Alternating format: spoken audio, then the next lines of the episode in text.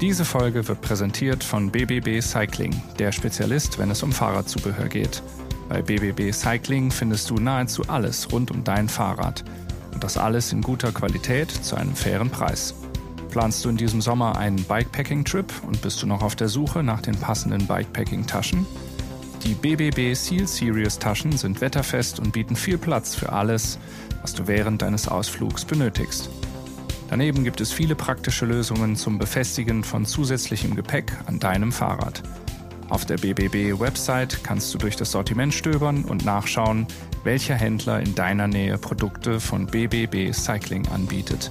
Und jetzt viel Spaß mit dem Roadbike Podcast. Faszination Rennrad, der Roadbike Podcast. Hallo und herzlich willkommen bei Faszination Rennrad, der Roadbike Podcast. Mein Name ist Moritz Pfeiffer, ich bin Redakteur beim Roadbike Magazin. Ja, und heute haben wir ein äh, spannendes Thema. Es dreht sich nämlich um ein Drittel unserer Lebenszeit, nämlich den Schlaf. Und ich begrüße den Schlafforscher Dr. Albrecht Forster. Hallo Albrecht. Hallo Moritz. Ja, danke, dass du dir die Zeit nimmst. Ähm, ich stelle dich ganz kurz vor. Äh, du bist Schlafforscher, du bist Leiter des Swiss Sleep House am Universitätsklinikum Bern. Du erforscht Methoden zur Verbesserung des Schlafes von Krankenhauspatienten und von Sportlerinnen und Sportlern. Und du bist Autor des erfolgreichen Buches Warum wir schlafen und äh, du hast das Konzept entwickelt für eine App, nämlich die App Siebenschläfer. Und sowohl Buch als auch App seien allen schon mal empfohlen, die gerne besser schlafen wollen. Ja, wir wollen dieses Schlafthema einfach mal anschauen und äh, Licht ins Dunkel bringen. Das habe ich mir von deiner Webseite geklaut. Den Spruch finde ich sehr, sehr cool. Ähm, mit sportspezifischen Fragestellungen. Sehr, sehr gern. Und äh, ja, also wir Rennradfahrerinnen und Rennradfahrer, wir sind ja, wir versuchen ja ständig uns zu optimieren. Äh, wir trainieren, um fitter zu werden. Wir äh, optimieren unser Material, um schneller zu werden, um aerodynamischer zu sein. Wir äh, ernähren uns vernünftig und wir kaufen alle möglichen, weiß ich nicht, Massageöle, um die Körper irgendwie zu pflegen. Aber äh, ist nicht vielleicht richtiges Schlafen was so die Regeneration angeht und so, die vielleicht billigste und äh, einfachste Methode, um fit zu werden? Also richtiger Schlaf ist ganz sicher einer der ganz großen Bausteine. Nicht nur um fit zu sein jetzt für den Radsport, sondern auch um ein langes Leben zu haben. Es gibt vier zentrale Bereiche, mit denen, die man verändern kann oder die man anpassen kann, um länger zu leben. Das erste ist Ernährung. Das ist auch der wichtigste Meilenstein. Auch für einen Radsportler ist das sicherlich sinnvoll, sich mit dem Thema Ernährung zuerst zu beschäftigen. Das zweite, äh, um länger zu leben, ist Bewegung. Gut, der Radsportler sitzt schon mal auf dem Rad. Das ist auch das, was ich Patienten mit Schlafproblemen auch direkt auch empfehle. Nehmen Sie Ihr Fahrrad äh, morgens zur Arbeit und wieder zurück. Dann haben Sie schon jeden Tag einfach 30 Minuten Sport und ausreichend Sonnenlicht dabei. Der dritte Faktor ist sozial, ähm, soziales Leben. Das heißt, ob man in Vereinen ist. Die meisten Radsportler haben, sind schon in Vereinen auch sehr gut. Oder und, eine Gruppe. Mhm. Genau. Oder ob man eben halt auch in einer festen Partnerschaft ist. Da hat man nämlich jemand und andere Menschen, die auf einen Acht geben, die äh, schauen, ob sich der Körper verändert. Ähm, also das ist auch sehr wichtig für das, äh, für die mentale Gesundheit. Und dann als letzten äh, gleichbedeutend mit den anderen, also auch in Metastudien kommt das gleichwertig raus, ähm, der Schlaf. Ähm, dieses kennen wir alle, wenn wir mehrere Nächte schlecht geschlafen haben, dann sind wir, können wir uns nicht gut konzentrieren, wir sind ähm, nicht so ausgeglichen, wir werden schnell ein bisschen, vielleicht ein bisschen, ja, übergriffig ist vielleicht zu hart, aber ähm, wir können das nicht gut abfedern, wenn uns jemand schlecht kommt. Also wir merken direkt, dass der Schlaf ziemlich wichtig für uns ist. Und klar, äh, bei den Sportlern ist das auch ein wichtiger ähm, Aspekt. Also in den letzten Jahren hat man das gut erforscht. Man konnte immer wieder zeigen, Schlaf ist essentiell, um gute Leistung zu bringen. Mhm. mhm. Jetzt habe ich gerade in der Anmoderation und in der Vorstellung gesagt, dass du auch ähm, erforscht, wie man besser schlafen kann, auch am Beispiel von Sportlerinnen und Sportlern. Was sind das für Sportlerinnen und Sportler und, und wie kann man sowas erforschen? Interessanterweise haben wir in den, oder wurde in den letzten Jahren Sportler nur mal gefragt, ja, schlaft ihr gut oder schlaft ihr schlecht? Aber es wurde ganz selten wirklich erforscht, was denn die Gründe sind, warum Sportler schlecht schlafen. Und das ist gar nicht so profan. Ähm, und ich nutze am liebsten erstmal Fragebögen. wenn, mhm. wenn die gut gestellt sind, können wir da sehr, sehr viel Informationen herausfinden.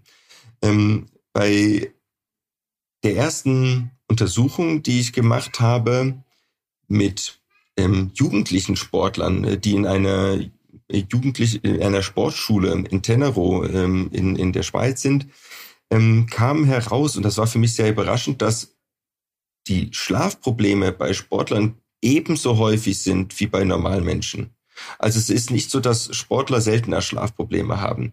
Und wenn wir dann nämlich mal genau reingucken, was die Ursachen sind, sehen wir, dass Sportler nicht nur an Stress leiden, sondern auch die ganz klassischen Schlafprobleme haben, die äh, andere Menschen in der Bevölkerung auch haben. Ich nenne mal kurz die, die, die, die großen Blockbuster von denen. Das eine ist die Schlafapnoe. Das ist bei dem drahtigen Radsportler ein bisschen seltener, aber wenn ich zum Beispiel eher so, so Kraftsportarten machen, so Kugelstoßen, ähm, Boxen, äh, in der Schweiz gibt's auch noch Schwingen quasi, das ist so eine Art Wrestling, ähm, dann, dann haben die Leute relativ häufig auch Schlafapnoe, also äh, Atemaussetzer in der Nacht. Und jemand, der regelmäßig schnarcht und seine Leistung steigern sollte, der sollte sich um dieses Schnarchen kümmern. Genau. Mhm. Genauso häufig ähm, bei Sportlern ist aber auch das Restless Legs Syndrom. Das ist, ist ein Ziehen, Zerren, Brennen, Kribbeln oder Bewegungsdrang in den Beinen abends. Und das kann mhm. auch insbesondere Sportler, also auch in, ähm, Radsportler, Ausdauersportler erreich, ähm, ereilen.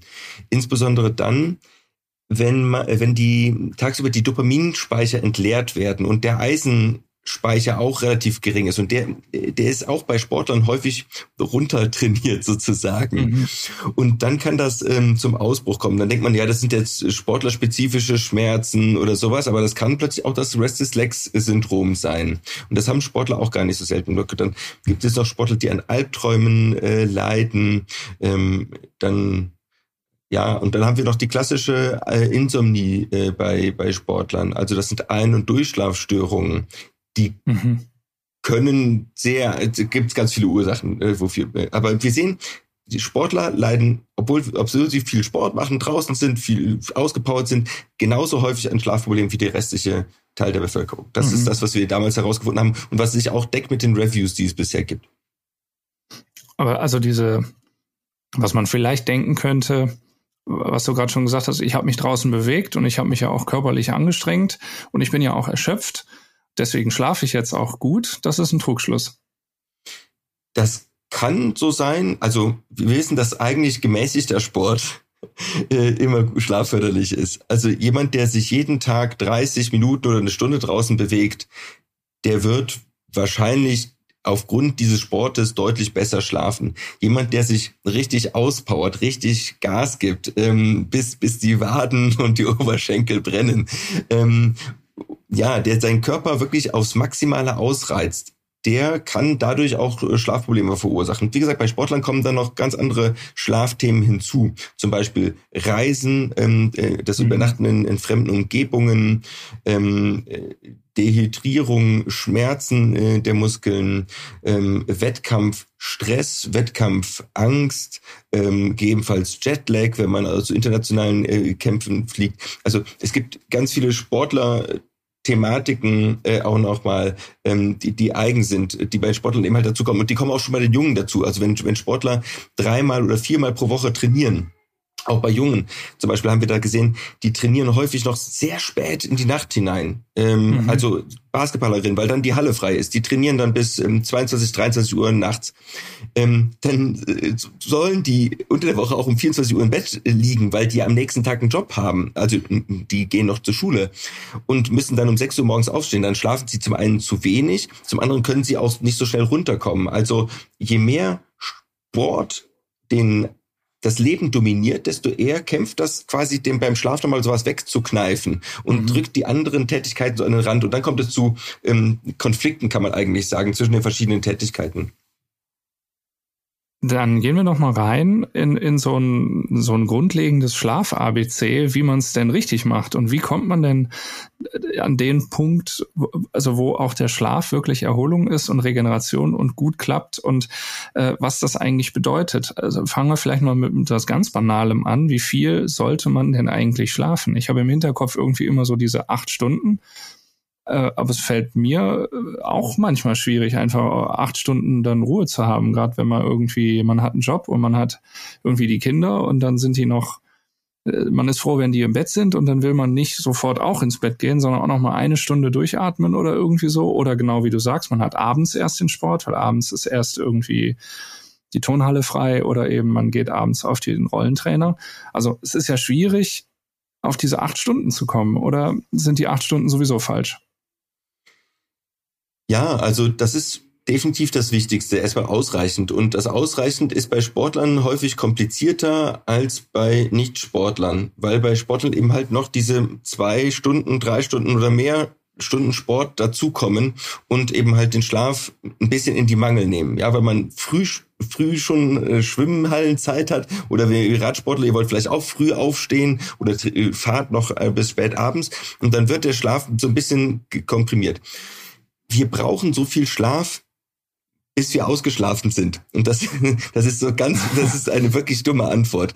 Ähm, die Schlafmenge, die jeder von uns braucht, ist ähm, so wie verteilt wie T-Shirt-Größe. Es gibt tatsächlich die geborenen Kurzschläfer, die ihr ganzes Leben lang mit fünf Stunden Schlaf äh, glücklich sind. Das sind relativ wenige, das ist so ein Prozent. Ähm, die, der größte Teil der Bevölkerung braucht irgendwas zwischen sechs und acht Stunden Schlaf. Tatsächlich kann es aber sein, dass wenn ich jetzt einem sechs Stunden Schläfer empfehle, acht Stunden im Bett zu liegen, dass, dass der dann zwei Stunden wach im Bett liegt. Also ich würde daher diese pauschal, schlaf doch mal acht Stunden, das wird schon nicht falsch sein, würde ich nicht empfehlen. Wir sehen das gerade mhm. bei Menschen mit einem Durchschlafproblem, dass sie mitunter ähm, zu lange im Bett liegen und gar nicht so einen großen Schlafbedarf brauchen, weil, äh, haben, weil sie glauben, sie bräuchten viel mehr. Gut, bei Sportlern trifft das jetzt habe ich das noch nicht so häufig erlebt. Sportler haben generell ähm, so als Faustformel eine Stunde höheren Schlafbedarf als die nicht stark sportelnde äh, Allgemeinbevölkerung. Und da sind die acht, acht Stunden, äh, sieben bis acht Stunden bei ähm, Leistungssportlern oder auch ambitionierten Sportlern eine ganz gute Richtschnur. Ich habe tatsächlich noch keinen Profi erlebt, der nur sechs Stunden schläft. Also mag es geben, habe ich aber noch nicht getroffen, ähm, weil der Körper auch diese Zeit für die Regeneration braucht. Also mit den acht Stunden ist man als Radsportler vielleicht gar nicht so schlecht bedient. Es kann aber auch sein, dass man tatsächlich neun braucht. Mhm. Also das kann sein, dass man wirklich sonst ein acht Stunden, Schläfer ist, aber als wenn man immer halt Leistungssport macht, neun oder sogar zehn. Es gibt äh, es gibt definitiv einige Leistungssportler, das habe ich öfters schon gesehen und gelesen, die zehn neun bis zehn Stunden Schlaf äh, mhm. sich nehmen. Ja.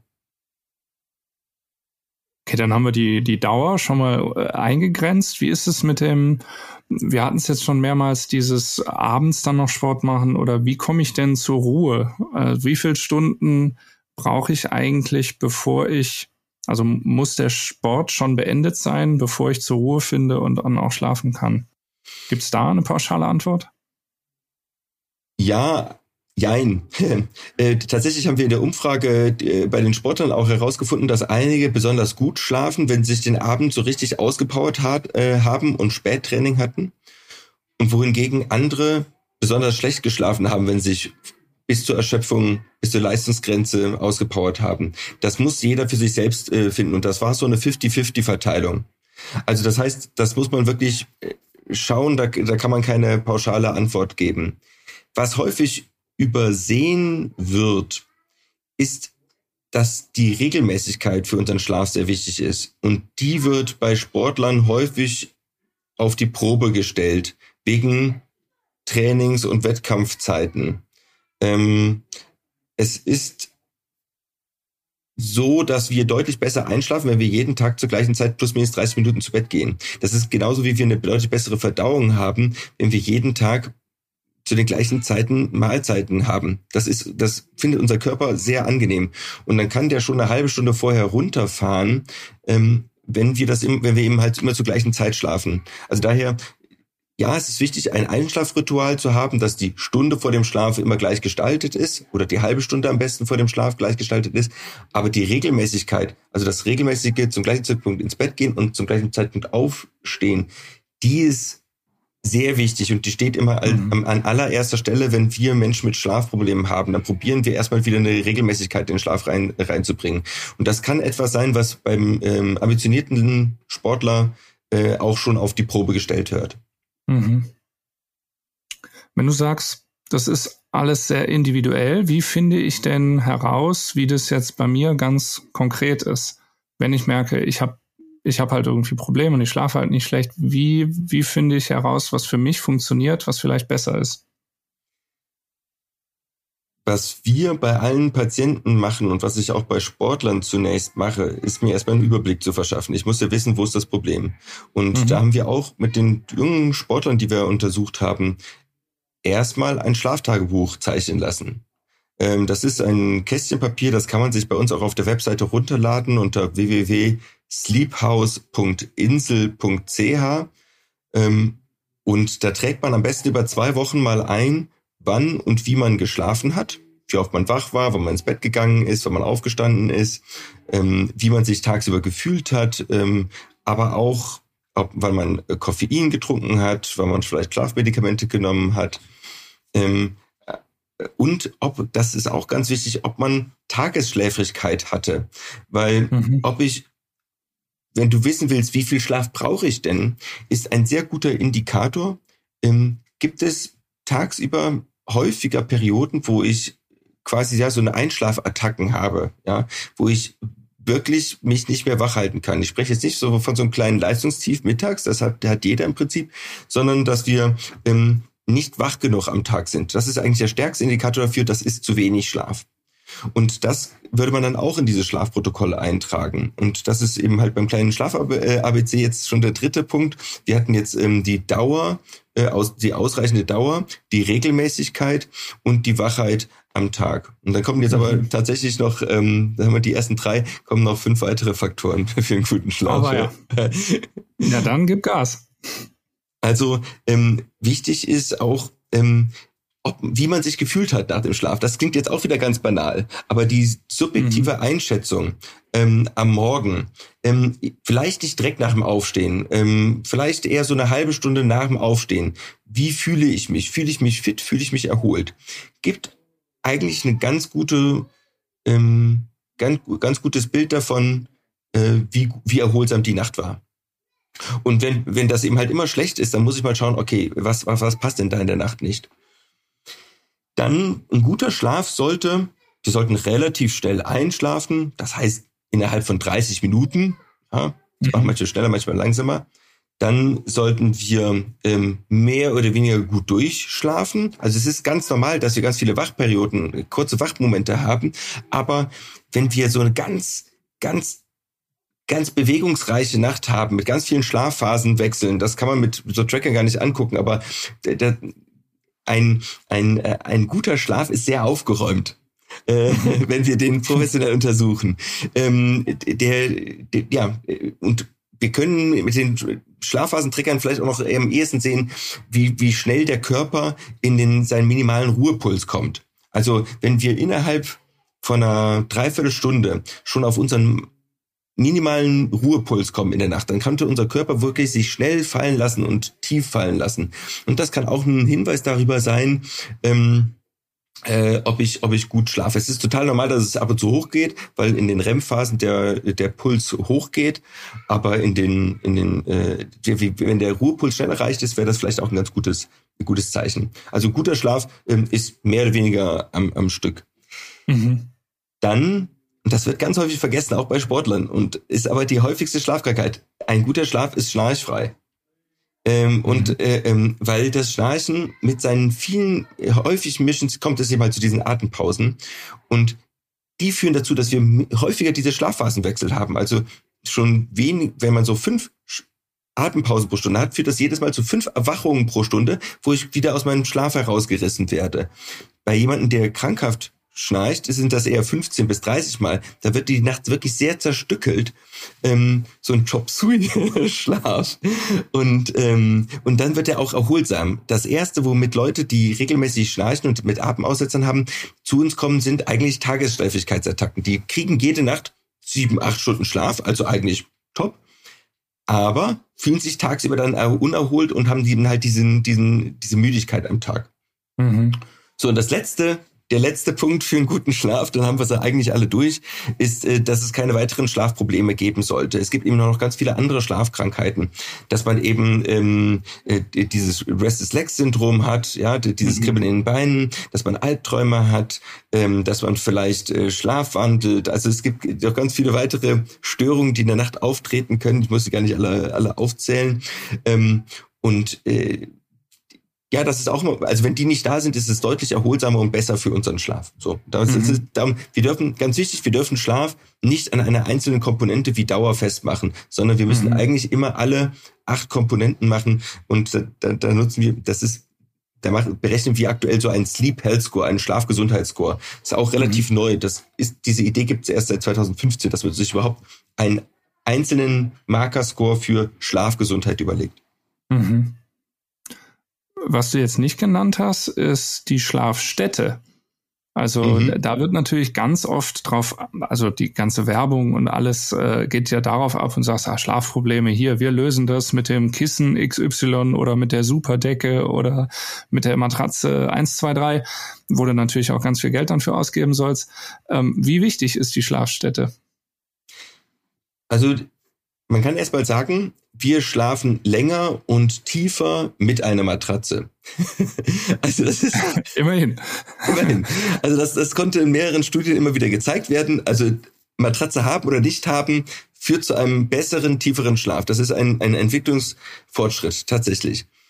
Ähm, welche Matratze jetzt die richtige ist, ist eigentlich die Matratze, auf der ich gut, bequem schlafe und nicht die ganze Zeit irgendwie aufwache, weil irgendwas zieht und weh tut und ich morgens verspannt bin. Was das genau ist, da, ob das jetzt Wasserbett ist, ob das eine Kaltschaum ist, ob das ähm, mehr Zonen hat, weniger Zonen hat, ob das ähm, eine Federkernmatratze hat. Es gibt unglaublich viele.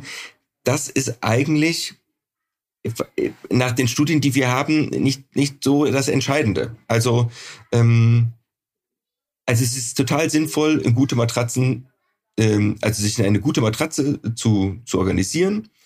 Ähm, aber man kann auch gesund und gut auf einer sehr günstigen äh, Standardmatratze von einem großen Hersteller schlafen. Man schläft mitunter, insbesondere wenn man schon Probleme hat, vielleicht Schulterprobleme, Hüftprobleme oder sonst Knieprobleme, dann schläft man besser, wenn das eben halt angepasst worden ist. Und das heißt, darum steigt eigentlich auch das, was die Menschen ausgeben für eine Matratze mit dem Alter, weil dann die mhm. Wehwehchen zunehmen. Aber verstehe ich das richtig, dass äh, wenn man Schlafprobleme hat, dann ist nicht der einzige Grund dafür irgendwie das falsche Equipment, sondern das kommt unter Umständen noch on top. Das ist sehr selten, dass Menschen jahrelang Schlafprobleme haben und nur die Matratze das Problem ist. Also das habe ich noch nicht erlebt. Die mhm. Matratze kann zu Rückenschmerzen definitiv und zu, und zu einem schlechteren Schlaf führen. Äh, insbesondere zum Beispiel auch, wenn sie ganz schlecht atmet, man aber ein starker Schwitzer ist. Es ist ja nicht nur die Matratze, es ist ja auch noch mal, was habe ich für, ein, für eine Decke. Also das, der optimale Schlafraum ist warm, trocken, also genau die richtige ähm, Temperatur ähm, und äh, und das muss eben halt so, so ein Bett leisten und, und natürlich auch die, die, Kissenhöhe, die muss auf meinen Körper abgestimmt sein. Äh, je nachdem, ob ich ein Rückenschläfer bin. Der Rückenschläfer braucht zum Beispiel ein dünneres Kissen und der Seitenschläfer braucht ein etwas höheres Kissen, aber dann kommt es auch darauf an, wie hoch eben der Bereich ist, der zwischen Schulter und Kopf ausgeglichen werden muss. Mhm. Mit was man das Kissen wiederum befüllt, ist komplette Geschmackssache. Gibt es eine kritische Untergrenze für Schlaf? Also sagen wir mal, muss man, wir, wir hatten ja eben so die, die Mindestdauer, äh, drehen wir es mal andersrum. Gibt es einen Punkt, ab wo es wirklich problematisch wird, wenn man nicht mehr schläft. Also ich sage mal, ich, ich schaffe jetzt nur drei Stunden oder vier Stunden pro Schlaf und sonst äh, wälze ich mich im Bett herum und denke über Arbeit nach, über äh, Familie oder auch über den Sport. Und ähm, Also äh, gibt es eine Untergrenze, ab der ich wirklich aktiv werden muss, weil ich mich unter Umständen körperlich auch wirklich ähm, oder, oder mir, mir Schaden zufüge?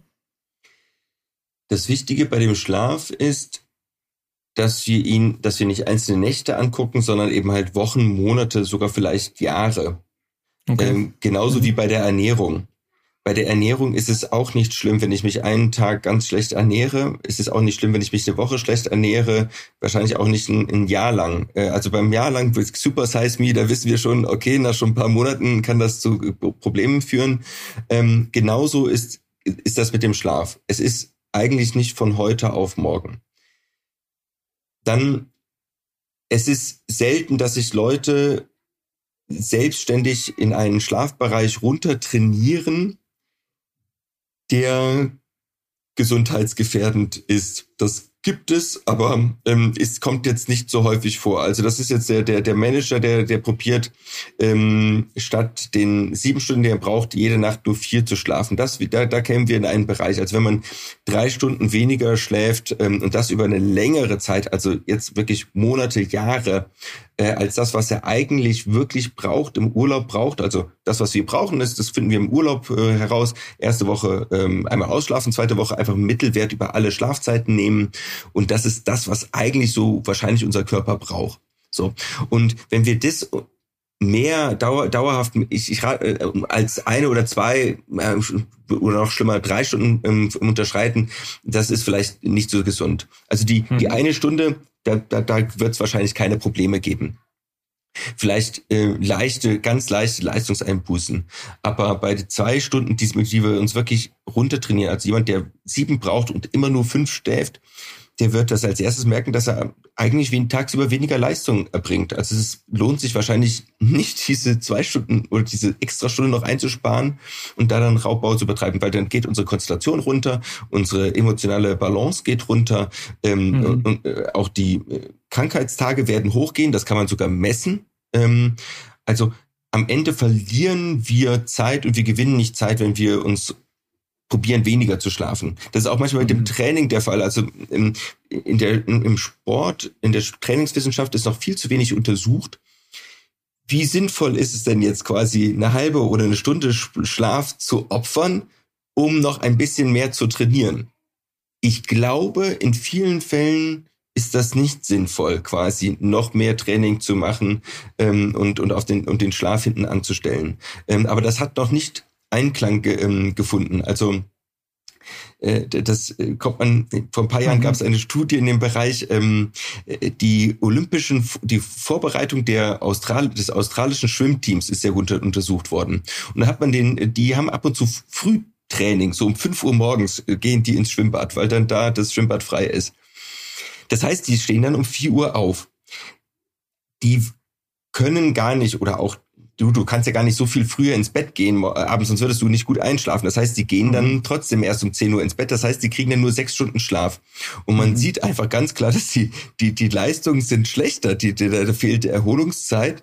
Ähm, also die an den Tagen, an denen die Frühtraining hatten, haben die ein oder zwei Stunden weniger Schlaf bekommen äh, als, als zu den anderen Tagen. Und ähm, das wird doch viel zu wenig äh, miteinander abgewogen, weil der Schlaf immer noch so als Privatsache des Sportlers abgetan wird. Aber tatsächlich ist es so, dass der Schlaf von den Trainern bestimmt wird, genauso wie der Schlaf auch in dem Nicht-Leistungssportler-Umfeld von, äh, von den äh, Chefs äh, diktiert wird. Ja, darum schlafen wir ja unter der Woche anders als am Wochenende.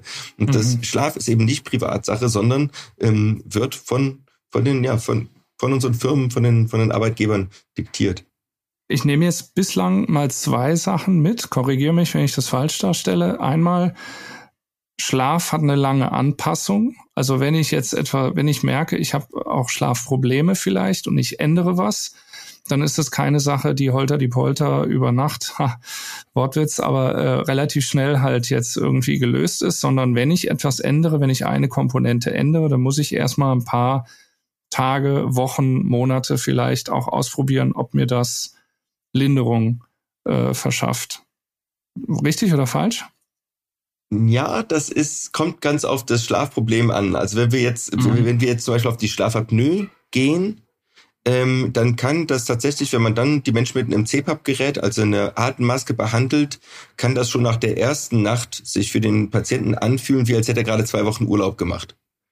Ähm, und mhm. das, das ist das, was Patienten immer wieder berichten. Dann haben die vorher mhm. eine starke Tagesschläfrigkeit gehabt und ist das so, sagen, hey, das ist wie, als hätte jemand einen Vor Vorhang vor meinen Augen aufgemacht. Dann wird er sich natürlich dann auch erstmal die nächsten Woche, äh, Wochen dann noch erholen, aber dann ist es gut. Ähm, wenn jemand Restless Legs hat ähm, und man den dann endlich medikamentös richtig einstellt, dann ist das etwas, was man dann über zwei Wochen äh, hin dann eingestellt bekommt äh, und dann wird es ihm deutlich besser gehen. Ähm, bei einer Insomnie also der klassischen Ein- und Durchschlafstörung, wo ich nachts wach liege und grübeln, da ist es tatsächlich so, das kommt langsam und es geht langsam. Äh, mhm. Das ist, äh, weil das mitunter ein, ein wir haben den, den Schlaf da verlernt. Es ist ein verlerntes Schlafverhalten und wir müssen das wieder trainieren. Und, und mhm. trainieren, das wissen wir auch beim, beim Sport, ja, das braucht Wochen. Aber ähm, äh, die, die Studien zeigen ganz klar, wenn jemand ähm, ein Durchschlafproblem hat und er mit der kognitiven Verhaltenstherapie Insomnie behandelt wird, dann sehen wir erste Erfolge ähm, nach sechs Wochen. Ähm, nach einem halben Jahr sieht's schon viel, viel besser aus. Die Leute ähm, geben an, hey, das Problem ist quasi gelöst. Ähm, tatsächlich verbessert sich der Schlaf aber noch bis zu fünf Jahre nach der Therapie, oh, äh, weil die Leute dann mhm. wie beim Sport immer mit den gleichen Tools weiterarbeiten. Also wir, auch ein normaler Schläfer kann sich im Schlaf verbessern, wenn er mit den gleichen äh, ja, Verhaltenstricks arbeitet, die, die wir den Leuten an die Hand geben. Der, der Schlaf kann man, kann man besser trainieren. Das ist vielleicht auch die wichtigste Message, die ich hier jetzt auch den mhm. Hörern mitgeben kann. Äh, Schlaf lässt sich trainieren. Genauso wie mhm. Und mein zweites Learning, das vielleicht noch besser passt als das erste oder, oder korrekter ist als das erste, ähm, mein zweites Learning war jetzt, ich muss den Schlaf mitdenken. Also in meinem Training. Also ich muss, ich muss irgendwie nicht nur sagen, okay, ich, ich baller jetzt ähm, in das Wochenende, da habe ich jetzt frei, da baller ich jetzt das Training irgendwie maximal rein äh, oder auch länger gedacht in Trainingszyklen über zwei, drei Monate. Ich muss auch aktiv und bewusst den, die Regeneration tagsüber, aber auch äh, nachts im Schlaf mitdenken. Ist das richtig? Äh, vollkommen richtig. Genauso wie ich Ernährung mitdenke als Radsportler. Also bei mhm. Mahlzeiten muss ich mitdenken. Ich kann nicht mehr erst über Ernährung einen Tag vor dem, vor dem Wettkampf Gedanken machen. Ähm, und ähm, es gibt in Deutschland ein großes ähm, Sportprojekt, das RECMAN-Projekt, ähm, das ist äh, Regeneration im Leistungssport. Und ähm, äh, da geht es, also Schlaf ist ein Teil der Regeneration ähm, und, und ist, ist wichtig für die Regeneration. Und äh, da fängt man an, das mitzudenken. Aber da, ganz wichtig ist, dass man eben halt ja nicht nur den Tag anguckt, der dann irgendwie von, äh, von, von morgens bis abends geht und sich gar nicht Gedanken macht, okay, wenn der Sportler nach Hause kommt, dann, dann braucht der Zeit, um runterzufahren. Also mhm. ähm, dann, dann äh, braucht er danach Schlafenszeit, dann muss er aufstehen. Also das, das muss eingeplant werden. Das wird ganz häufig noch nicht eingeplant. Also das ist, mhm. dann, man glaubt immer, man, auch wenn man Spättraining hatte, dann könnte der Sportler morgens um, um 6 Uhr dann wieder, wieder anfangen. Das geht, also kann man machen, aber das ist, ist kontraproduktiv, ja. Mhm. Genau. Und das ist vielleicht hier ein, ein wichtiges Learning, äh, das ähm, auch für den, für den ambitionierten Freizeitsportler, wir sollten nicht so stark auf den Schlaf vor dem Wett, also die letzte Nacht vor dem Wettkampf gucken, sondern auf den Schlaf die Woche oder die zwei Wochen vor dem Wettkampf. Und das ist auch das, was ich Athleten probiere zu vermitteln. Wir denken immer, Mist, ich, morgen ist Wettkampf, morgen muss ich topfit sein, jetzt muss ich vielleicht sogar früher ins Bett. Also von dem früher ins Bett rate ich erstmal schon direkt ab. Das führt immer zu schlechterem Schlaf. ja, ganz, weil, weil wir dann weicht die Regelmäßigkeit ab, dann ist der Körper, oh, da ist was früher, da ist was anderes. Jetzt, Achtung, mhm. Äh, sondern wirklich bei, dabei bleiben. Und wenn wir, wenn wir eben halt die Woche vor dem Wettkampf gut geschlafen haben, dann kann uns die letzte Nacht gar nichts mehr anhaben. Insbesondere bei Ausdauersporten äh, wie, wie Radsport. Das ist sehr lustig, weil du da eine Frage äh, vorweg oder die Antwort auf eine Frage vorweg nimmst, finde ich total klasse, weil ich äh, habe nämlich dieses Phänomen, äh, ähm, bei mir beobachtet früher, meine Wettkämpfe waren irgendwie immer dann gut, hatte ich den Eindruck, wenn ich aufgeregt war und schlecht geschlafen habe und dann das Rennen schon mal im Kopf durchgegangen bin und so. Und ähm, immer wenn ich dachte, okay, eigentlich müsstest du jetzt schlafen, schlafen, damit du morgen fit bist und so. Aber an so Tagen, wo ich halt eher aufgeregt war, war das Ergebnis komischerweise gut. Und an den Tagen, an denen ich geschlafen habe, wie ein, wie ein Baby quasi, äh, wo man eigentlich denken könnte, ja, tipptopp, mega, jetzt ausgeschlafen an den Start, habe ich halt komplett verkackt. Und also irgendwie, äh, das, das ist ja eigentlich schon faszinierend. Das heißt, äh, oder die andere, andere Alternative ist ja auch, dass du beim Wettkampftag ja vielleicht auch mega früh aufstehen musst und allein deswegen ja nicht den Schlaf kriegst. Beim Ötztaler Radmarathon Start um 6.30 Uhr, du musst um 5.30 Uhr oder so in der Startaufstellung stehen, weil sonst bist du ganz hinten und dann heißt es mit Essen und so musst du ja um 4 Uhr aufstehen. Das heißt, ja, also da ist ja mit Schlaf nicht zu holen. Das heißt, in der unmittelbaren Wettkampfvorbereitung noch mehr als sonst gucken, dass die Tage und vielleicht die eine Woche, zwei Wochen vor dem Wettkampf, dass die vernünftig geschlafen sind. Dann ist die Nacht selbst vor dem Wettkampf eigentlich egal. Äh, ganz genau.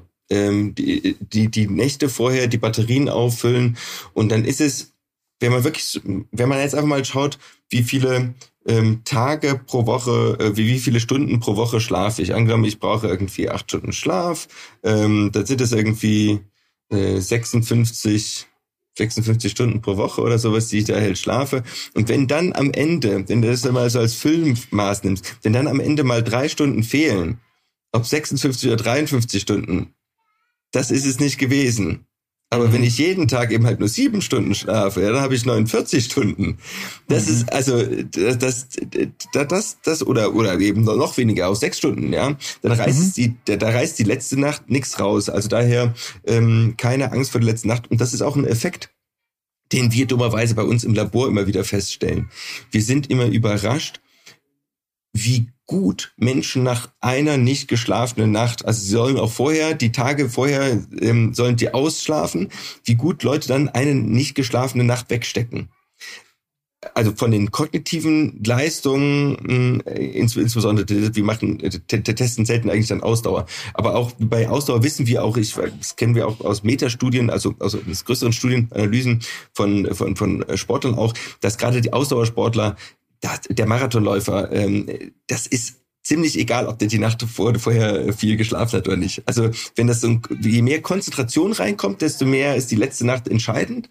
Aber ähm, je weniger, je mehr das einfach nur Ausdauer ist, desto mehr ist wirklich die die Woche vorher entscheidend. Mhm. Und ähm, daher keine Angst vor der vor der letzten Nacht. Und jetzt mit mit dem vielleicht, warum du dann plötzlich besonders gut warst wenn wir eine Nacht durchgemacht haben oder besonders wenig Schlaf haben, dann geht unser Körper eigentlich in so einen Fight-or-Flight-Mode äh, der so Mist, jetzt bin ich unter Stress, jetzt muss ich volle Leistung geben, jetzt muss ich mehr Energiereserven locker machen. Und vielleicht ist das auch bei dir dann der Kick gewesen, warum dann der, das gut gelaufen ist. Wenn wir nach der ersten Nacht, nachdem der Säbelzahntiger unter uns eher gelaufen ist, direkt aufgeben würden und alles wäre kaputt, ja, dann würden wir gefressen tot.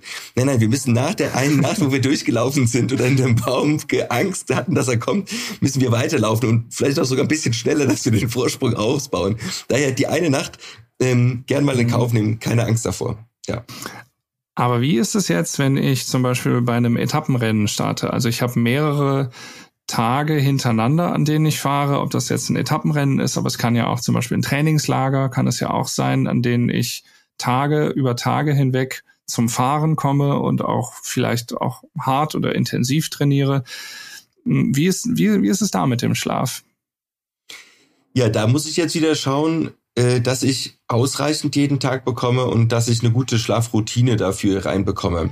Also dass ich ähm, und die Routinen helfen uns am stärksten. Genauso, wie, habt ihr Radsportler nicht auch so äh, Routinen, bevor ihr an den Start geht? Dreht ihr euch dreimal im Kreis und bildet euch einen Schnürsenkel anders oder sowas? Gibt's bestimmt, ja, klar, oder? Kann, kann man, kann man, kann man haben, kann jeder, jeder machen. Also es ist wirklich in den einzelnen anderen Sportarten, so bei Basketball oder so, äh, oder Eishockey, die, jeder hat da wirklich so ein bisschen seinen, seinen kleinen Voodoo-Tanz. Und mhm. dieser Voodoo-Tanz, der schwingt den Körper drauf ein, was gleich kommt. Da weiß der Körper, aha, dieses dreimal Schnürsenkel binden und das checken heißt in einer halben Stunde volle keine Leistung bringen. Mhm. Und darum sind Schlafroutinen für uns so wichtig, weil genau das Gleiche, also was jemand als Abendroutine macht, ist mir fast Schnurz.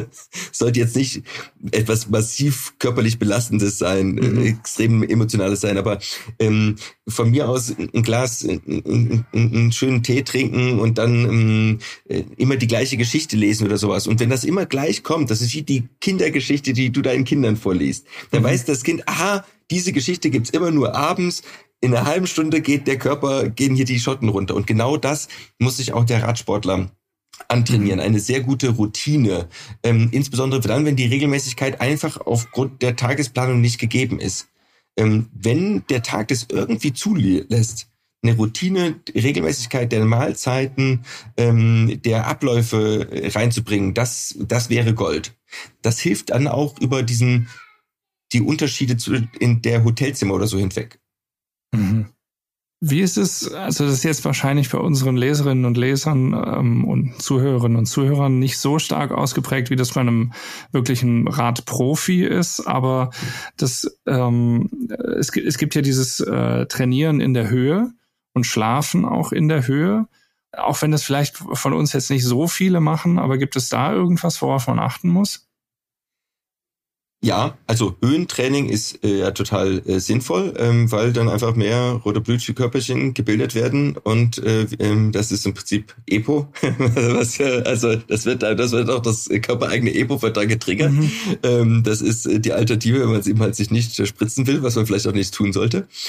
Ähm, und da hat sich tatsächlich aber eher eingebürgert in den letzten Jahren. Ähm, ich verweise da auch auf den Nikolaus Netzer, der da ganz gut gearbeitet hat. Ähm, der ist nämlich Sport Sportmediziner und Schlafmediziner, beides. Das ist mhm. seltene, aber clevere Kombination. Ähm, Sleep High, Train Low. Also wir sollten generell als Sportler immer in, in der Höhe, dort trainieren, wo nachher auch der Wettkampf stattfindet. Zu den Zeiten trainieren, wo der Wettkampf stattfindet, äh, ist auch, auch für den zirkadianen Effekt für den Körper wichtig. Ähm, also ja, wir haben weil der Körper dann auch, auch für diese Routine, ja, ich muss immer abends Leistung bringen, dann, dann sollte ich auch immer abends trainieren. Ja, ein Boxer, der immer morgens mhm. top fit ist, aber abends nicht fit ist, der wird jeden Kampf verlieren, auch wenn er super trainiert war morgens so. Also mhm. daher ist es sinnvoll, immer dort zu trainieren, auch in der Trainingsumgebung zu trainieren, wo auch nachher quasi der Wettkampf stattfindet. Und beim Schlafen kann man dann eben halt hoch ähm, mit der letzten Gondel quasi hochfahren ins Berghotel und da schlafen, da wird man erstmal schlecht schlafen. Ähm, also, ähm, mhm. weil, weil tatsächlich kommt es auch zu häufigeren Atemaussetzern in der Nacht, wenn wir sehr hoch äh, schlafen. Das brauchen wir ja für diesen Effekt. Man kann sich auch zu Hause selber so ein, so ein Zelt ähm, machen. Also mhm. es gibt es gibt mittlerweile eben halt auch so schon so, es, vor allem bei den Bergsteigern ist das jetzt häufiger, dass die sich eben halt schon in der Heimat akklimatisieren, um die Akklimatationszeit im, im Ankunftsland dann ein bisschen zu verändern. Aber das, da gibt es professionelle Zelte, die man sich kaufen kann und äh, dass man eben halt zu Hause dann eben halt sein, ja, seine, seine ähm, sauerstoffarme Umgebung hat. Mhm. Das würde ich in der Nacht äh, empfehlen, wenn man dann mehr rote Blutkörperchen erzeugen möchte. Aber dann ist man wirklich schon auf einem sehr hohen Leistungsniveau, glaube ich. Ja, ja. Und es ist, wie du ja schon sagtest, da schläft man am Anfang schlecht, auch ein Anpassungseffekt. Da muss ich mich erstmal dran gewöhnen. Definitiv wird man da erstmal schlechter schlafen, aber ähm, mhm. das ist eben halt eine Möglichkeit, sich, sich, sich, sich zu dopen. Also, ja. Du hattest eben eine Sache gesagt, dass äh, die Lebensumstände ähm, quasi halt, aber auch die Firmen, die unser, unser Tagesablauf, so wie wir als Gesellschaft funktionieren, auch morgens aufstehen, zur Arbeit gehen äh, und so weiter, dass die natürlich auch sehr stark den Biorhythmus prägen und ähm, ja, es gibt, dann, dann gibt es, das ist ja das eine. Und dann gibt es ja einmal die Menschen, die Morgenmenschen, die besser morgens funktionieren, die können das gut annehmen. Und dann gibt es natürlich die Abendmenschen, die eher abends aktiv werden. Für die ist das natürlich schwierig. Die, die zwingen sich dann morgens aus dem Bett und, und erzwingen sich dann irgendwie die Leistung. Ähm, was, was kann man da, kann es ein Problem sein, wenn man seinen Biorhythmus zu sehr seien das gesellschaftliche Konventionen oder ähm, Bedingungen einfach, weil der Arbeitgeber es verlangt. Aber auch äh, das Training, was man sich selbst auferlegt, kann das, kann es schädlich sein, wenn man sich da zu sehr gegen den eigenen Biorhythmus versucht durchzusetzen? Es, es kommt wieder drauf an, das ist die, die klassische Antwort eines, eines, äh, eines Forschers. Also, ähm, man kann den eigenen Chronorhythmus modulieren, durchaus. So um zwei, maximal, wirklich maximal drei Stunden. Das ist schon eine ganze Menge. Also das, das, das heißt, mein, dass, dass jemand, der um 21 Uhr bevorzugt ins Bett gehen würde, dass man es hinkriegt, dass der bevorzugt um 24 Uhr ins Bett geht. Das, also 21 Uhr, das wäre so ein, wirklich ein krasser Frühtyp. Ähm, gibt es. Mhm. Ähm, wir werden auch mit im Laufe des Lebens werden wir auch ein bisschen frühtypiger.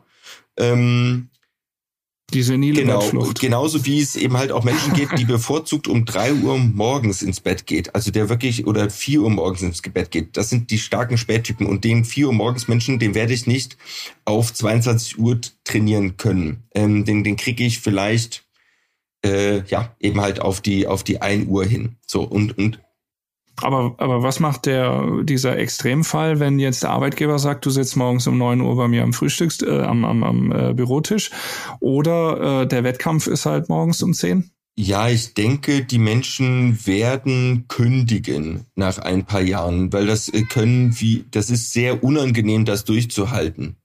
Also das, das, das kann man mal, das kann man für mal viele Zeit lang machen und das ist jetzt auch nicht etwas, was einen umbringen wird. Ähm, äh, für ein, zwei Jahre. Aber die Leute merken dann nach ein, zwei Jahren, dass das, das tut einfach jeden Morgen total weh. Es ist äh, und es geht gegen. Ich, ich fühle mich auch nicht glücklich bei der Arbeit und wir können dann auch nicht die, die, die volle Leistung erbringen. Und tatsächlich konnte man in einer äh, ganz netten Studie vor ein paar Jahren zeigen, dass auch Sportler ähm, ihre Sportart gemäß ihrem Chronorhythmus äh, auswählen. Also bei Biathleten oder Triathleten findet man viel häufiger Morgenmenschen, weil so ein Triathlon, der beginnt eben halt morgens um acht und wenn du da nicht die beste Leistung zeigen kannst morgens um acht, dann ist das nicht der Sport für dich. Ähm, und gleichzeitig findet man auch bei äh, Eishockeyspielern ähm, oder Fußballern viel mehr Abendtypen. Auch wieder. Wenn die morgens mhm. super mhm. Tore schießen können, aber abends um 21 Uhr am liebsten schon im Bett liegen, äh, liegen wenn äh, gerade Halbzeit ist, ja, ver vergiss es, dann, dann wird diese Person keine gute ja. Leistung bringen. Das heißt, unser, da, da, genauso wie die Körpergröße, ja. Also Basketball bevorzugt ganz klar große Menschen. Ähm, Kugelstoßen mhm. eher so den den stämmigen Typ ähm, und und nicht so den drahtigen. Also ich habe ich habe verschiedene Sportler, ähm, Sportarten verlangen nach verschiedenen Körperausstattungen. Und äh, auch, auch immer der Chronotyp. Und das können wir ein bisschen modulieren. Äh, ich meine, die, das ist ganz wichtig zu wissen, die aller, aller, allermeisten von uns, also 90 Prozent, sind Normaltypen. Und das, das heißt, die gehen zwischen, mhm. äh, bevorzugt zwischen 22 Uhr und 1 Uhr nachts im Bett. Da sprechen wir schon in diesen drei Stunden von dem Normalfenster. Und da fallen 90, mhm. über 90 Prozent der Menschen rein. Ähm, aber für die Extremen, ähm, ja, äh, ist das eben halt ein Problem. Du hattest danach gefragt, ob das krank machen kann oder ob das krank ist, wenn der Arbeit was anderes diktiert. Und da haben wir eigentlich gute Belege dafür, dass das so ist. Ähm, tatsächlich finden wir in epidemiologischen Studien, also wenn wir wirklich eine Million von Menschen angucken mit Schlafdaten, das, das wird gemacht, dass Frühtypen länger leben. Und das ist nicht, weil die so, weil die früh ins Bett gehen und früh aufstehen, sondern weil die eben halt jeden Abend, die kriegen jeden Tag ausreichend Schlaf. Der Schlafdrive, mhm. der fängt bei denen schon um 21 Uhr an. Für die ist gar kein Problem, um 22 Uhr in einen tiefen Schlaf zu fallen. Und wenn die dann um 5 Uhr aufstehen, dann haben die auf jeden Fall immer sieben Stunden bekommen.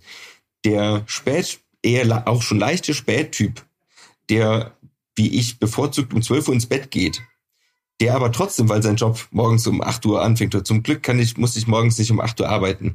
Der aber, angenommen, der Job fängt um abends, morgens um 8 Uhr an, dem, dann werde ich vielleicht eine halbe Stunde, eine Stunde vielleicht früher ins Bett gehen können. Aber ähm, ich, ich werde dann jeden Tag wahrscheinlich eine Stunde oder eine halbe Stunde weniger schlafen, als ich eigentlich bräuchte. Das heißt, der Frühtyp ähm, kriegt mehr Schlaf ähm, und kriegt mehr Quality-Schlaf, weil wir schlafen tatsächlich auch besser, wenn wir zu der uns angestammten Zeit schlafen. Also was nicht geht, was mhm. eigentlich bei kaum einem Menschen geht, dass wir äh, ein gesundes Leben führen, indem wir nachts arbeiten und tagsüber äh, schlafen. Das gibt ganz paar krasse mhm. Chronotypen, die das können, aber ähm, das heißt, ähm, wir, wir, können, wir können unseren Körper ein bisschen modulieren, aber wir können ihn nicht umtrainieren. Mhm. Nicht umpolen nee. komplett. Ja. Eine Sache ist mir jetzt noch eingefallen, weil bei dir im Hintergrund ja ein bisschen äh, Kindergeschrei ist. Und das ist ja auch eine Sache für viele Zuhörerinnen und Zuhörer von uns. Ähm, die sind ja auch in der Phase, dass man kleine Kinder hat. Und also wenn durch solche Sachen der Nachtschlaf gestört wird, ähm, wie stark prägt oder, oder kann das auch das Leistungsvermögen ähm, einschränken? Und was kann man da machen? Weil das ist ja, also jetzt mal abgesehen davon, die Kinder abzugeben, wenn wir sagen, das scheidet aus, was, was kann ich dann machen? Weil das ist ja auch eine Sache, die über mehrere Monate und Jahre ja hinweg ist, in denen die Kinder so klein sind, dass sie eben auch nachts ähm, Randale machen. Muss man da irgendwelche also kann man da eigentlich überhaupt irgendwas machen und wie reagiert der Körper auf diesen Schlafentzug, der es ja ein Stück weit ist? Ich habe das Gefühl, dass, dass das Umtrainieren durch Kinder einer der stärksten, effektivsten Modulatoren ist, weil die, die bei den, bei den anderen Fallen, also wenn wir, wenn, wenn Menschen tatsächlich sich umtrainieren wollen mit, mit, und es gibt Möglichkeiten, das zu tun, man muss die, also man will, angenommen man will, die meisten Leute wollen mehr zum Frühtyp werden, dann muss man die Mahlzeiten alle früh, äh, früher schieben, man muss äh, jeden Tag frühstücken, man muss morgens früh aufstehen, man muss ans Licht gehen, äh, man sollte abends ähm, äh, früher ins Bett gehen, man sollte abends äh, nicht so viel, kein Blaulicht bekommen. Und Kinder sind wahrscheinlich die stärkste, sind der stärkste Modulator, der, der einen äh, umtrainiert. Das sagen viele Eltern, das haben, am Anfang hat das nicht geklappt und jetzt mit den Kindern hat es geklappt.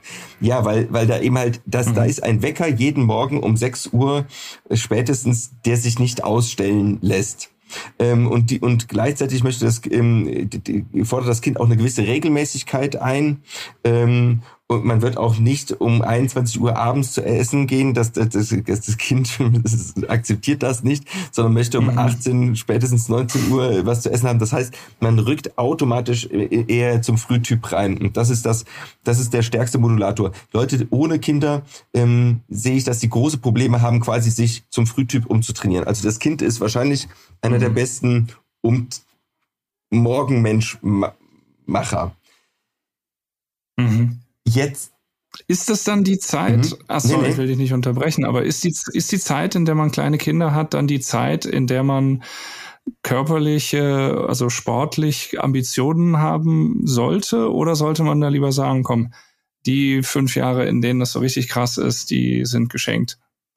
Da bist du raus. Oh, das, das kommt, glaube ich, ganz drauf an, wie die Aufteilung in der Partnerschaft ist zwischen den Kindern ähm, wie viel Unterstützung man durch Eltern, Großeltern, äh, Bekannte in der, in, der, in der Kinderversorgung hat, ähm, wie wichtig einem auch selbst die Zeit mit den Kindern ist, ähm, auch wie strikt man vielleicht ähm, mit, mit Routinen ist. Also ja, ich meine es ja vor allen Dingen auf diesen, auf diesen Nachtschlaf. Da sind ja dann auch die, da sind ja auch die Großeltern oder so dann selten im Boot. Da ist man ja, ja selber der, einfach. Ja, also da gibt es, da gibt es tatsächlich unproblematischere äh, Kinder. Es, der, auch Kinderschlaf lässt sich gewisserweise, auch Kinderschlaf lässt sich gewisserweise trainieren. Ähm, also da, also da lässt sich einiges machen. So, ähm, die, die Qualität das, mhm. ja, das, das lässt sich leider so nicht pauschalisieren. Ich krieg von jeder Seite immer ähm, Hauer, wenn ich jetzt in dem Bereich was sage, weil es gibt Eltern, die haben, die haben kleine Kinder und äh, die, die, die schlafen nachts durch. Und es gibt Eltern, die haben kleine Kinder mhm. und bis zum sechsten Lebensjahr kommt das ähm, Kind mehrmals die Nacht und, und das Kind schläft nicht durch. Ähm, das ist auch, ja, also äh, da könnten wir eine eigene Sendung zu machen. Ich habe auch mehrere Podcasts schon zu Kinderschlaf gemacht. Mhm. Ähm, das kommt auch mhm. darauf an, was möchte ich für einen Elternteil sein. Also ähm, ja, also ähm, mhm. generell, wenn, wenn, wenn der Schlaf der, pro Nacht mal ein, zwei Mal gestört ist, äh, man muss das nicht heißen, dass die Qualität des Schnarchen leidet. Es ist definitiv dem Schlaf abträglicher zu schnarchen mit Atemaussetzern, als ein mhm. kleines Kind okay. zu haben. Ähm, Definitiv, ja. Also äh, eins, mhm. also weil das Kind ist dann so ein, zwei Stunden schlafverkürzend. Ähm, ja. Letzte Frage vielleicht. Wir, wir sind ja die Radsportler, die gerne alles dokumentieren und aufzeichnen und äh, dann auswerten. Und ähm, jetzt gibt es ganz viele Fitness-Tracker und diese Smartwatches und alles Mögliche, was dir ja heutzutage auch teilweise auch die Radcomputer, die das glaube ich auch können, teilweise, die dann den Schlaf überwachen und analysieren aus Sicht des Schlafforschers, was taugt sowas? Es kommt ganz drauf an, was wir also das ist aber deine Es kommt ganz auf an, was. Ja, ja, natürlich. Aber das ist, das ist eben halt, wenn eben halt eine, es gibt keine Schwarz-Weiß-Antworten. Es kommt ganz auf an, was wir tracken wollen. Mhm. Ähm, und das mhm. ist auch, also, wenn ich mit einem Schlaftracker, irgendwie eine Armbanduhr oder einem Matratzensensor meine Schlafphasen tracken möchte, dann sage ich, das ist totaler Quatsch. Das geht nicht. Schlafphasen werden definiert über unsere Gehirnaktivität und uns, für, um unsere Gehirnaktivität zu messen, müssen wir Elektroden an unser Gehirn dran kleben. Alternativ gibt es natürlich in der Forschung, dass man Leute mhm. noch in einen Gehirnscanner legt. Ähm, lassen wir den, den, den, das Spielzeug mal raus. Das wird keiner äh, zu Hause haben. Das heißt, alles das, was am Handgelenk ist, misst keine Schlafphasen. Das ist genauso wie ich in meinem Handinnenfläche, das ist den Leuten sehr einleuchtend, auch keine Körperkerntemperatur messen kann. Also da kriege ich zwar irgendeinen Wert, aber der ist, mhm. der ist irgendwie näherungs, also nicht mal näherungsweise, es ist, ist nicht gut so. Mhm. Tatsächlich glaube ich aber auch, dass für den ambitionierten Hobbysportler es ist auch total egal ist, welche Schlafphasen er gerade hat oder nicht hatte. Unser Körper ähm, macht das automatisch. Er holt die Schlafphasen, die wichtig sind für ihn. Ähm, viel interessanter ist es, und das könnte wirklich gut sein für einen Sportler, ähm, die Herzratenvariabilität zu tracken. Am besten mit einem Device, was man auf den Körper klebt. Also äh, Elektroden, die ich klebe. Wenn ich eben halt die Pulswelle nutze, wieder hier am, am Armgelenk, ähm, dann ist das nicht so akkurat, als wenn ich das eben halt wirklich mit äh, EKG-Elektroden ähm, messe. Ähm, aber das kann definitiv ein guter Messwert sein und ähm, es gibt ja diesen, diesen einen Hersteller, ähm, ja, mit so einem schwarzen Armband und äh, äh, der ähm, mit W fängt er an. Ähm, der macht das ganz gut mit der Herzratenvariabilität. Obwohl mhm. man sagen muss, interessanterweise, zu dem Thema Herzratenvariabilität und das, was wir da rauslesen können, gibt es unglaublich wenig Forschung.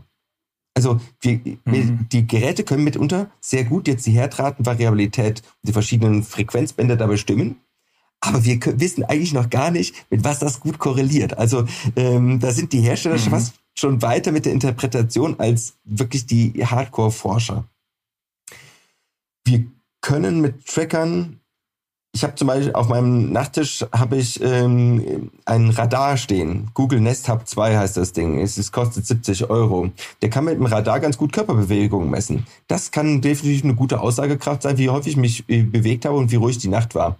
Ähm, ich mhm. kann mit ähm, auch mit einem Matratzensensor kann ich auch sehr gut indirekt sehr gut die Herz ähm, Herzrate bestimmen. Ähm, kann interessant sein. Wie ist die abgefallen? Wie wie, wie hat sie sich vari wie variiert? Ich, wenn ich, wenn ich mein Schnarchen tracke, ist das auch definitiv eine gute Sache. Dann weiß ich, ähm, ähm, ja, dann werde ich darauf aufmerksam gemacht, dass ich plötzlich gerade mehr, mehr schnarche. Möglicherweise durch eine Erkältung, die ich gar nicht mitbekomme. Das war ganz interessant. Ich hatte über Weihnachten mhm. eine Erkältung und ich habe noch Wochen, nachdem die Erkältung eigentlich weg war, nachts geschnarcht. Ähm, sonst weiß ich mhm. gar nicht. Also sagt mir jedenfalls mein Gerät, dass es jedes, jede Nacht aufzeichnet. Also ich habe über einen Monat noch geschnarcht und das kann dazu führen, dass die Qualität schlechter ist. Und äh, indem wir die Atemwege, die, die Schlafqualität wird natürlich gegebenenfalls beeinträchtigt. Mhm. Also das, das sind Dinge, die die Geräte gut messen können. Ja? ähm, Körperbewegung, mhm. wann ich ins Bett gegangen bin, wann ich aufgestanden bin, wie lange ich quasi nachts wach war, äh, wie meine Herzratenvariabilität war, wie mein Ruhepuls war. Das sind gute Messwerte und mit denen kann ein ambitionierter Hobbysportler sehr gut arbeiten.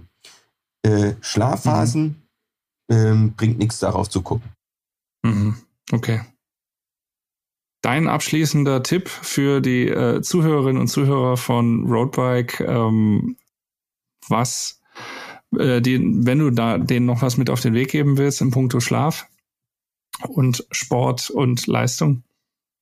Du hast es eigentlich schon gesagt, den Schlaf einzuplanen, sich Gedanken darüber mhm. zu machen, wann schlafe ich, wie viel schlafe ich und regelmäßig zu schlafen. jeden Tag plus minus 30 Minuten zur gleichen Zeit ins Bett zu gehen und zur gleichen Zeit aufzustehen. Und das in der Woche und am Wochenende. Das führt zu einem relativ guten Schlaf. Das ist wirklich das Wichtigste im, im, im Schlaf. Ja. Mhm. Also ich, es kann tatsächlich kontraproduktiv sein, wenn ich sage, am Wochenende schlafe ich mal richtig aus und bin dann auf einmal zweieinhalb Stunden länger im Bett als sonst. Ähm, das würde ich tatsächlich nicht so empfehlen. Ich, das ist ein Hinweis darauf, dass du unter der Woche zu wenig bekommst. Und das heißt, du musst irgendwie mhm. schauen, dass du in der Woche mehr bekommst. Ähm, dass du jeden Tag ausreichend bekommst. Das ist wie wenn jemand sagen würde, ja, ich äh, unter der Woche ähm, esse ich immer Fast Food und am Wochenende mache ich es dann richtig gut, aber esse ich Veggie. Ja, natürlich ist das nicht schlecht, aber es ist ein Hinweis darauf, dass du unter der Woche nicht ausreichend bekommst. Mhm. Das sagt Dr. Albrecht Forster, Schlafforscher und Leiter des Swiss Sleep House am Universitätsklinikum Bern. Vielen Dank, Albrecht, für deine Zeit. Hat äh, Spaß gemacht, waren, äh, war mal beim Sport, mal ein bisschen mehr in der Gesellschaft, aber ich fand es ein äh, sehr spannendes Gespräch. Vielen Dank, dass du dir die Zeit genommen hast. Danke dir. Und damit äh, sage ich auch herzlichen Dank an die Zuhörerinnen und Zuhörer im Podcast Faszination Rennrad vom äh, Roadbike Magazin. Ihr könnt uns abonnieren auf äh, Instagram, Facebook, äh, Twitter. Ihr könnt ein äh, gedrucktes Heft von uns kaufen. Der Podcast ist kostenlos. Ihr könnt unsere Arbeit aber unterstützen, indem ihr hin und wieder mal am Kiosk äh, das Heft kauft.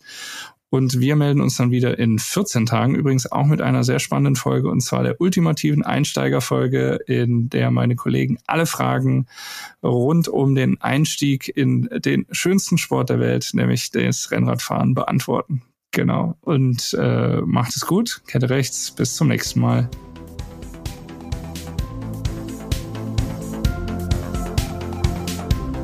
Faszination Rennrad, der Roadbike Podcast.